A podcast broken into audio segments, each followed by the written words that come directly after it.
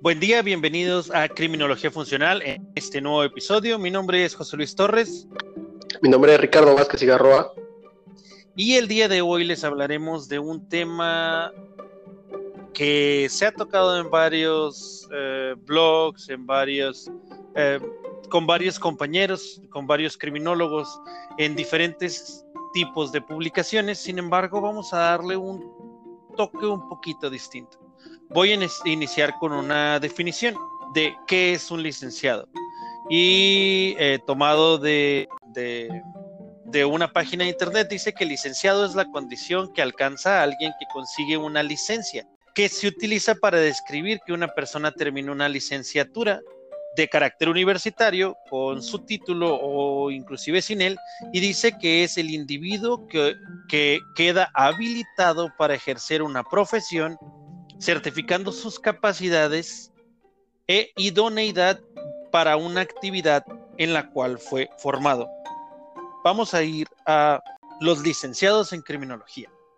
Como licenciado en criminología, estás habilitado para ejercer la profesión, sin embargo, apenas tienes la licencia y como cuando empiezas a manejar y finalmente tienes la licencia, hiciste un examen que te dice, que le dice al gobierno que sabes eh, las bases para conducir, que puedes reconocer eh, cuando la banqueta está eh, pintada de amarillo, cuando está pintada de rojo, de azul, de verde o de blanco, y qué significa cada una de estas cosas, qué significan las señalizaciones que hay en el camino, qué significan ciertos detalles que miras cuando conduces, quiere decir que puedes conducir, sin embargo, no quiere decir que seas un experto conductor. Y este va a ser el tema que vamos a tocar el día de hoy. Muy bien, sí, yo eh, me parece muy importante esta parte que dices que efectivamente eh, pues una licenciatura únicamente te brinda la licencia es de que tú tienes la capacidad para ejercer algo, ¿no?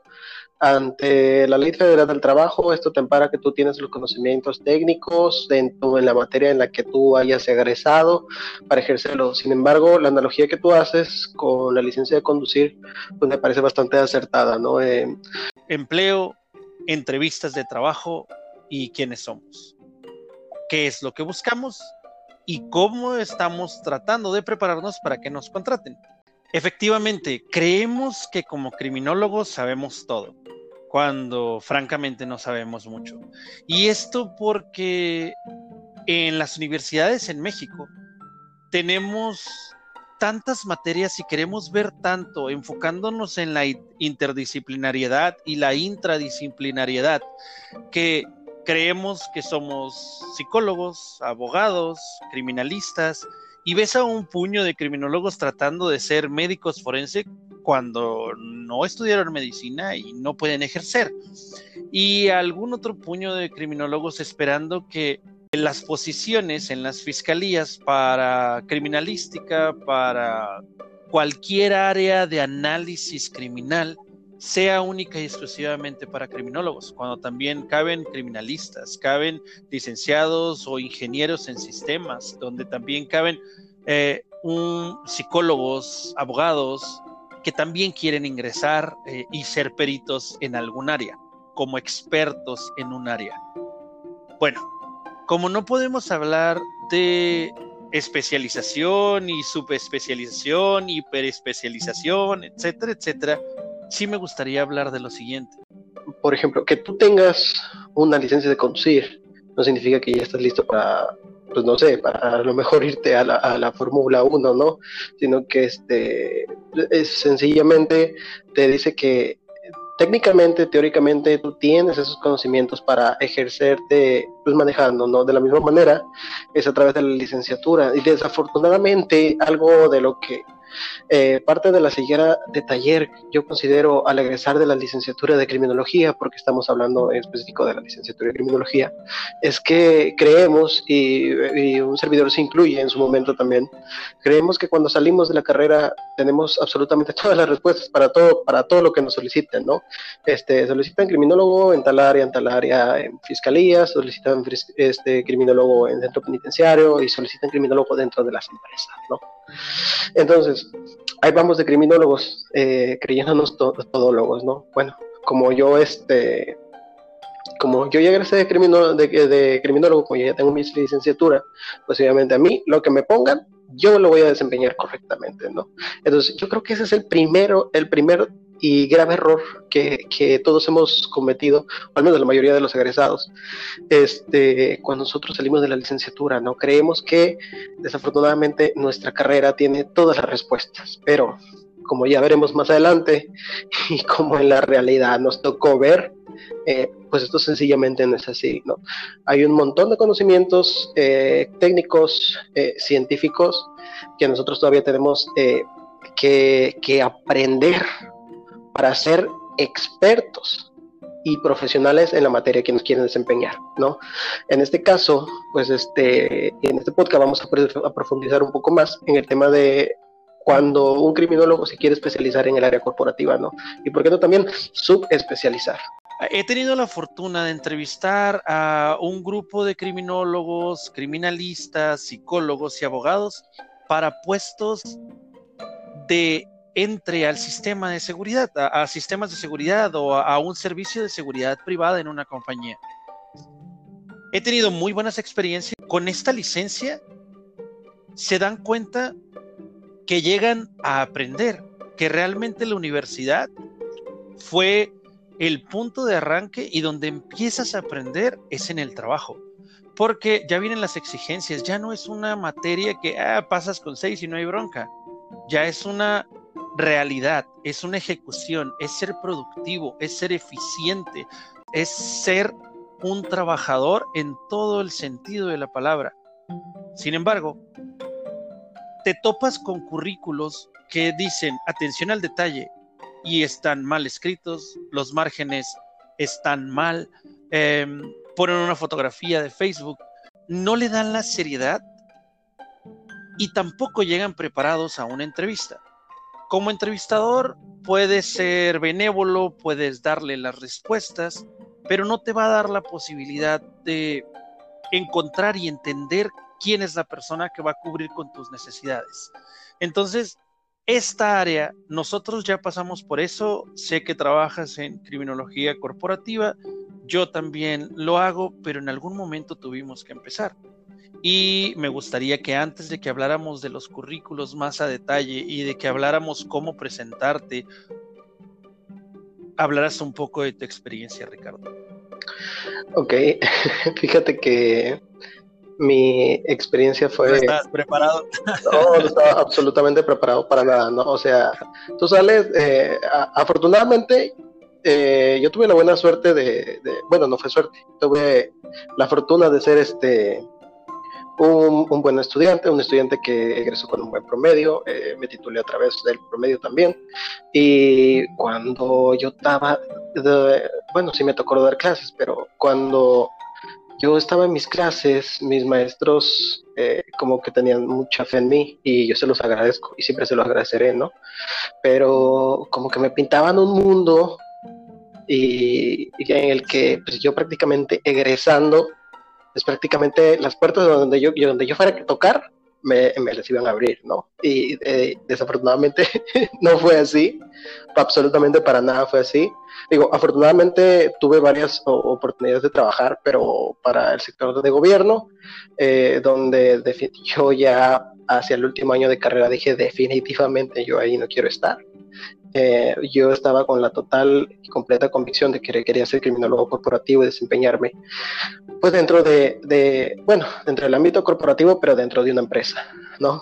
Entonces, eh, con esta parte que compartí un poquito al principio, yo salgo de la carrera pensando que prácticamente este, voy a tener todas las respuestas, ¿no? Cuando empecé a tocar pared, en, el primer lugar fue cuando llega la parte de la entrevista por competencias, ¿no? Cuando te empiezan a decir, ¿sabes qué? Tienes esta situación, ¿cómo la vas a resolver? Y si la has tenido antes, ¿qué has hecho? ¿no? Entonces te queda así como te mueven el tapete completamente. Es como de que, ay, pues e, e, es, son preguntas que, que a lo mejor no vas, tú como, tú como criminólogo recién egresado, yendo de sueños e ilusiones, pues vas completamente empoderado, ¿no? De que sí, y a lo mejor alguno hasta comete un poco la absurdez de, de, postularse para puestos que incluso te solicitan, son muy explícitos, de 3 a 5 años de experiencia. Si tienes la buena suerte de que esos te llamen, pues te topas con esas preguntas y es donde te mueven completamente el tapete. Algo que me costó a mí mucho eh, eh, aprender, yo creo que me tomó aproximadamente dos años aprender, fue que, este, que no, no basta con tu carrera, ¿no? O sea, tú tienes que, que, forjarte en todos los conocimientos para el puesto que tú aplicas. Y a lo mejor siendo a todos, porque uno lo vas a ir aprendiendo sobre la marcha, pues este, sí, empaparte de cosas de la compañía, cosas del puesto que solicitan. Eh, por ejemplo, eh, no sé, jefe de seguridad de un centro de distribución, así muy aleatorio, ¿no? Entonces, este, ¿qué vas a hacer con el manejo de guardias? ¿Qué vas a hacer en una incidencia? ¿Cómo, elaborar una política, eh, una, nueva política? ¿Cómo desarrollar el plan de continuidad de la operación? ¿Cómo, cómo se debe distribuir? A veces cosas que ahorita ya que estamos empapados en seguridad se nos hacen fáciles, como elaborar correctamente las cuadrillas de seguridad dentro de, de, en situaciones de emergencia, pues en ese momento tú, tú no sabes cómo hacerlo, ¿no? Entonces, la criminología este, te puede amparar y te puede respaldar en decir, ¿sabes qué? Yo, yo soy un, un experto en eh, no me gusta usar, tú sabes, este, en conductas antisociales, ¿no? Pero pues yo creo que es lo primero que llegamos a decir cuando estamos con, con, con el psicólogo, con el licenciado, con quien sea que nos entrevisten, ¿no? Yo, pues, es lo que llegamos a vender. Es lo que llegamos a vender, ¿no? pues el plus es que yo soy un experto en conductas antisociales, en conductas delictivas y en prevenirlas. Tú eres experto en conductas antisociales y en prevenir conductas delictivas, pero ah, todos los criminólogos que yo llame para acá para entrevistar van a ser expertos en lo mismo, expertos entre comillas. ¿Cuál es el plus que tú me vas a dar? Tú como individuo, ¿cuál es el plus que tienes que ofrecer en la compañía? Ese yo creo que es como que, uno de los puntos decisivos de la entrevista, más allá de, del psicométrico y de cuando venga la entrevista por competencias, en la entrevista inicial, cuando lo que quieren saber es quién eres tú. Entonces, esa parte también fue algo que cuando yo me empecé a cambiar ese chip de que la criminología que, yo decía, criminología es esto, esto, esto y esto, y entonces me van a querer. Fue cuando empecé, cuando mis entrevistas empezaron a ser más efectivas. Y digo entrevistas porque, eh, pues a lo mejor en, en, otra ocasión habrá tiempo para, para, para, para mencionarlo, pero yo asistí a muchos. Ok, Tomás, tocaste un par de temas muy importantes. Uno de ellos es entrevista por competencias y el otro es yo criminólogo ofrezco ser un experto en conductas antisociales, pero todos los criminólogos ofrecen ser expertos en conductas antisociales. Ahora, vamos a desenmascarar esto. Realmente como criminólogos no somos, no somos expertos en conductas antisociales porque estudiamos una parte. Recordemos que en México son tres años y medio, cuatro años de carrera cuando derecho son cuatro años y medio, cinco años, cuando psicología, psicología son cuatro años, cuatro años y medio, cuando sociología la miras cuatro años. Entonces, si eres experto en conductas antisociales, pero no te has puesto a buscar información sobre las sociedades, sobre la sociedad mexicana, sobre la psicología del mexicano, igual y te estás quedando como experto y ya disminuyes y ya eres conocedor. Y más adelante, porque están las cosas que conocemos, que, sabemos que sabemos, que, nos, que, sabemos que no sabemos y que no sabemos que no sabemos. Y en esa parte que no sabemos, que no sabemos, están todos esos pequeños detalles de sociología, de psicología, de criminología incluso, que no dominamos y no vamos a saber cómo explotar. ¿Por qué dije que es interesante? Porque llegas a una entrevista de trabajo y tú ya sabes lo que te ofrece la compañía y siempre fue muy claro y dijo, yo tengo una posición cubierta por un recién egresado para el área de seguridad privada en, no sé, nombra cualquier posición, oficial de seguridad. Si estás, si estás despegado de la tierra, tú vas a llegar pidiendo un sueldo de 5 mil pesos a la semana, cuando sabes que el promedio de sueldo en México para el licenciado en criminología son 8.300. Entonces ya estás un poco elevado, pero yo como entrevistador te voy a decir, ok, yo te ofrezco esto, pero ¿qué me estás ofreciendo tú, criminólogo, a mí como compañía que me vas a dar? ¿qué, ¿Qué vienes a ofrecer? ¿Un empleado? Otra persona también puede ser un empleado y aquí es donde entra eh, esta parte de la entrevista por competencias. Debemos de prepararnos. Algo que debemos de tener claro todos nosotros cuando vamos a buscar un trabajo, no importa que no tengas experiencia o tengas 20 años de experiencia, debes de ir preparado. Una persona que no va preparada se nota. Si en algún momento en tu universidad tuviste un maestro que llegó de la fiesta, llegó con resaca, llegó desubicado o no sabía que iba a dar la clase ese día y no traía preparado el material, todos lo reconocemos y nos damos cuenta porque el maestro está hablando de todo y de nada a la vez. Verborrea o cantinflea, como quieras llamarle, pero francamente no te dice nada. Entonces, ¿cómo te preparas? Búscate un libro, búscate Rompe tu currículum de Ricardo Lares, búscate Cómo te vendes, te contratan de Jorge Muy, Muyanán, perdón, no me sé el apellido, me sale muy difícil, se apellida Gómez, Jorge Gómez. Estos libros te dicen claramente que debes de cambiar tu estrategia porque estás vendiéndote a una compañía y como bien dice el libro, como te vendes, te, contratan, que significa también que como te ves, te tratan. Después de programarte, después de leer, después de hacer cambios en tu currículo y evitar esos pequeños errores que a una persona eh, como tu servidor, al ver un currículo que dice atención a detalle con faltas de ortografía, a mí me dice que no pone atención a detalle. Le, puedo, le voy a dar la oportunidad de entrevistarlo porque necesitamos cubrir el puesto y quizá en esa atención al detalle lo leyó tantas veces que ya le pasó por alto ese pequeño error. Pero prepárate para una entrevista. Hay metodologías que, francamente, la que más me gusta a mí es la metodología STAR. Y te es un acrónimo que significa situación, tarea, acción y resultados. ¿Por qué recomiendo esta metodología de entrevista? Porque en el momento que tú te metes en la camiseta de entrevistador o de entrevistado y te preparas en este medio, vas a tener que contar una situación no favorable, qué tareas llevaste a cabo, cuáles fueron las acciones y los resultados con esas tareas y con esas acciones.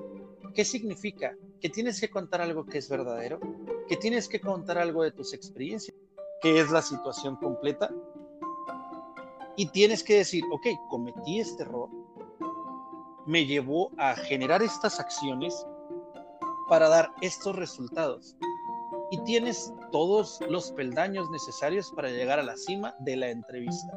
Entonces, mi recomendación es, síguete capacitando, haz entrevistas, pasa por entrevistas y fracasa.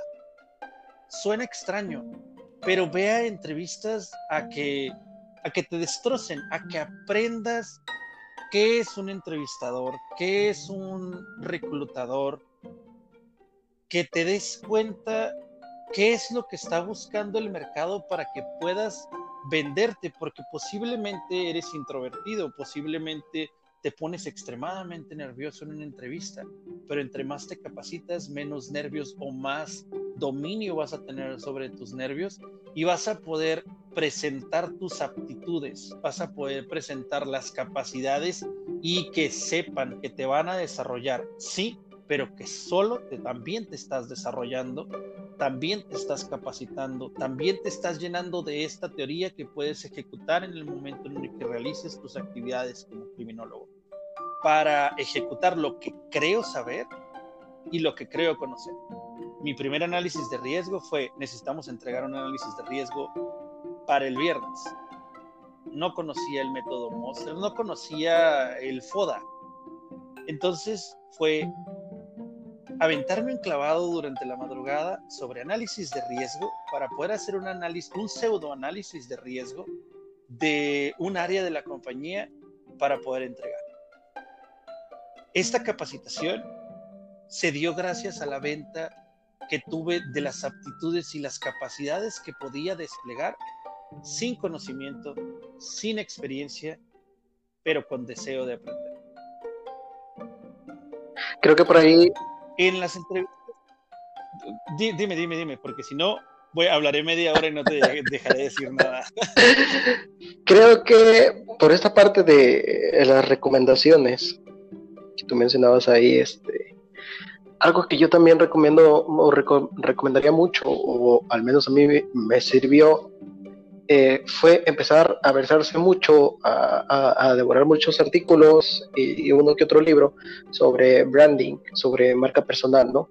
¿Por qué? Porque cuando tú empiezas a leer de branding, eh, tú empiezas a descubrir eh, poco a poco en qué eres bueno, más allá de que existan supuestos, bueno, no supuestos, sino eh, herramientas estandarizadas, psicológicas que te digan, estas son tus aptitudes y eh, estas son tus áreas de oportunidad, tú en el sentido eh, más personal, individual, tú debes de saber, debes de llegar preparado a una entrevista sabiendo en cuáles son tus áreas de oportunidad y en qué eres bueno realmente, ¿no?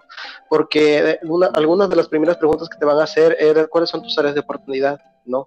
Eh, dime una situación en la que tú hayas tenido algún problema y cómo lo resolviste, ¿no? Entonces, si tú llegas hablando solamente maravillas de ti, obviamente el entrevistador no te lo va a creer porque vas a ver que en algún momento todos pasamos por alguna dificultad y todos la regamos en algún momento en nuestro trabajo, en el supuesto de que ya tengamos experiencia laboral. Entonces, eh, conocer bastante de marca eh, personal de branding te va a ayudar uno, a conocer cuáles son tus fortalezas, cuáles son tus debilidades. Eh, como tú mencionabas, te puede ayudar a hacer el FODA de ti mismo, incluso, ¿no? Eh, y te va a ayudar a venderte, algo que yo también considero que es sumamente indispensable. Tienes que aprender a vender. Y es regla general. Hay un conferencista muy famoso que yo sigo mucho, eh, que él decía, si no, si no sabes vender, pues de plano estás acabado, ¿no? él es este, canasta básica, leche, huevos, saber vender, y al momento de, pues, este, de ir a una entrevista, mucho más, ¿no? En el sentido de que tú tienes que saber venderte porque tú para la empresa en el momento que te sientes, y a lo, a lo mejor sueno un poco, un poco, un poco material, pero cuando tú llegas y te sientas frente al entrevistador, el entrevistador te está viendo como si tú fueras un producto. Y tú tienes que saber tu diferenciador, qué le vas a aportar a esa compañía. Si te tomas el tiempo para investigarlo, fenómeno. Tú, vas tú tienes 80% eh, más de probabilidad de salir, eh, de salir, de que no de salir victorioso, sino más bien de que sobresalgas sobre los demás, las demás personas que van a buscar ese puesto. Pero no basta con saber cuáles son las necesidades de la empresa, sino tú cómo ayudas a que esas necesidades eh, salgan adelante, ¿no? Entonces, por esta parte, mucho branding, marca personal, venta, yo creo que son de las partes que más eh, te van a ayudar en tus primeras entrevistas de trabajo. Como sumario, debemos de saber la diferencia entre costo y valor. Si es cierto, eres un producto y la persona que va a comprarte es el reclutador. Costo es lo que pagas, valor es lo que obtienes. El costo ya lo tienen establecido.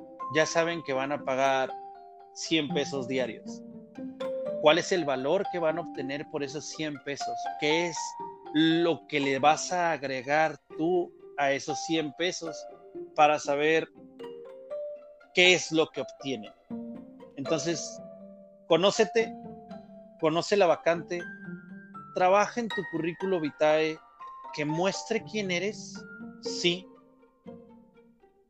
que muestre qué es lo que puedes dar también. Sé honesto, no te sobrevendas y estudia. Creo que una de las cosas que pecamos como recién egresados, sin experiencia, es pedir el mundo sin dar nada a cambio. Porque no tienes experiencia laboral, no tienes aparte de tus prácticas profesionales, algo que ofrecer y pides mucho. Si es así, va a ser extremadamente complicado que empieces a generar experiencia y ahí es donde comienza el ciclo de no me dan trabajo, por lo que no puedo hacer experiencia, por lo que no puedo encontrar trabajo, porque piden experiencia. Si es verdad que inviertes cuatro años de tu vida y muchos pesos tuyos y de tu familia para estudiar, sin embargo, a pesar de toda esa inversión, crees que terminaste. Isaac Asimov dijo en un momento, el mayor error de la humanidad es pensar que el estudiar se termina. O posiblemente lo dije muy mal como el chavo del 8, pero lo que quiero decir es que nunca terminas de estudiar.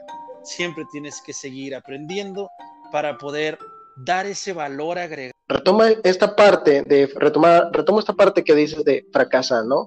Eh, ve una entrevista, ve a dos, ve a diez, ve a veinte, ve a treinta, pero ve y fracasa y aprende. No vayas únicamente a decir, bueno, pues no, pero la que sigue, y la que sigue, y la que sigue. Empiezate a cuestionar a ti mismo, bueno, ¿en qué fallé en esta ocasión? ¿No? ¿Qué puedo mejorar de esa entrevista? ¿Qué aprendí de esa entrevista ¿Qué, de lo que me entendí, de lo que me dijo el entrevistador, ¿no?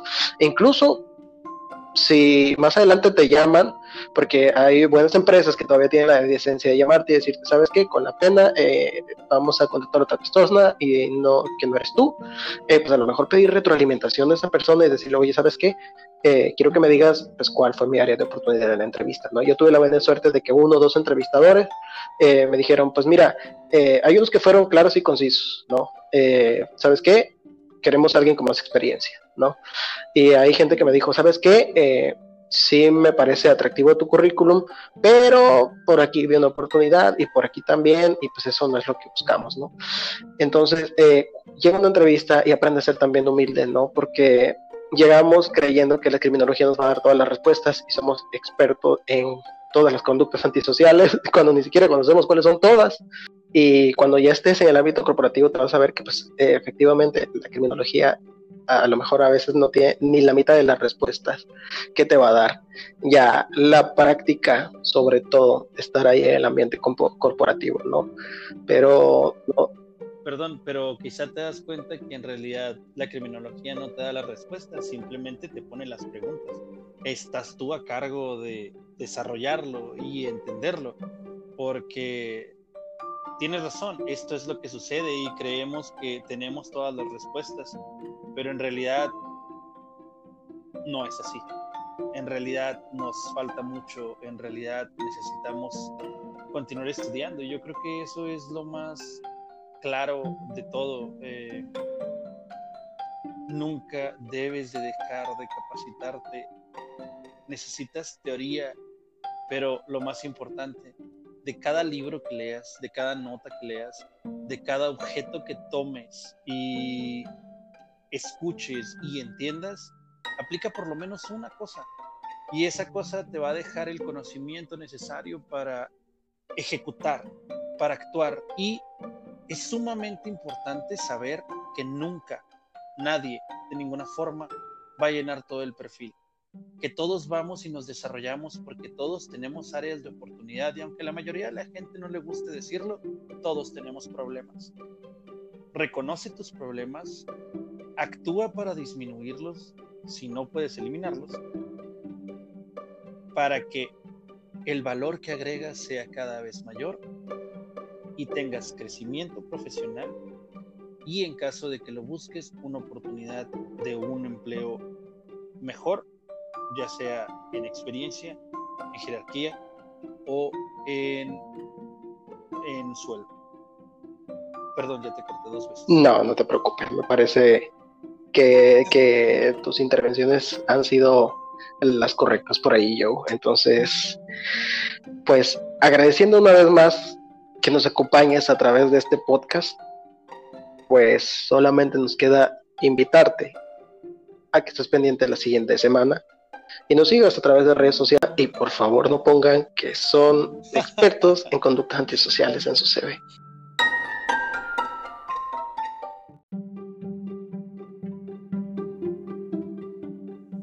Agradezco el tiempo que nos han prestado y hasta la próxima.